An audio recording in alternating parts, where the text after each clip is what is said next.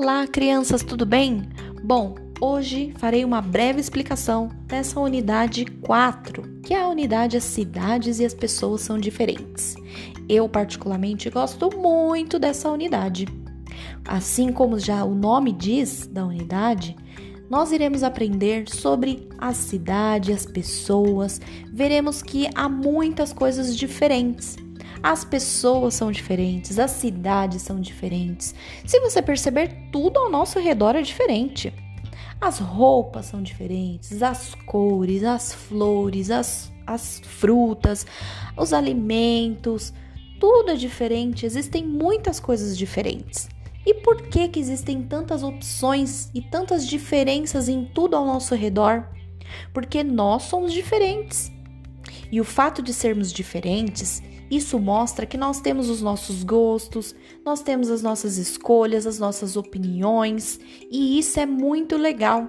Já pensou se todos nós vestíssemos sempre a mesma roupa, se nós todos nós fôssemos aos mesmos lugares, se a gente comesse as mesmas coisas, se a gente assistisse as mesmas coisas, fizesse tudo igualzinho?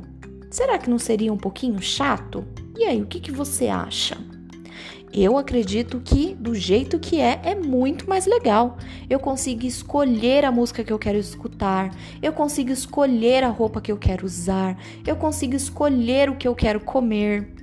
E tudo isso é muito legal porque existem as diversas diferenças. Então, todas essas questões nós aprenderemos nessa unidade, a unidade 4. Vocês verão que existem diversas cidades que são diferentes umas das outras e, inclusive, as pessoas. As culturas são diferentes, o modo de vida das pessoas. Algumas pessoas vivem de um jeito, outras vivem de outro, e isso nós iremos aprender ao longo dessa unidade.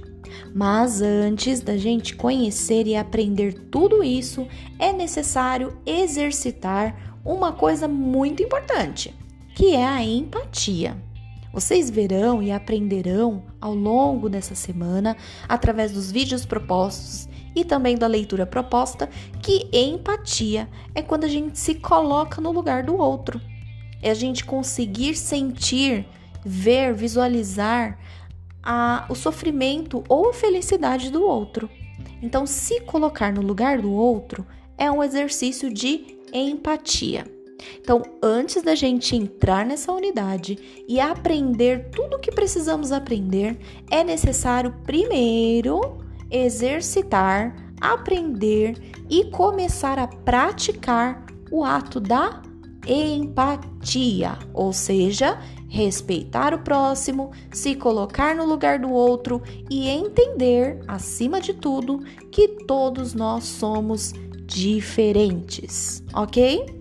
Não deixe de fazer a leitura sugerida aqui embaixo, assistir os vídeos propostos e, por último, ouvir o áudio que eu deixei aí para vocês. Combinado? Não esqueça de seguir essa sequência, ok? Então, um grande beijo e até a próxima semana.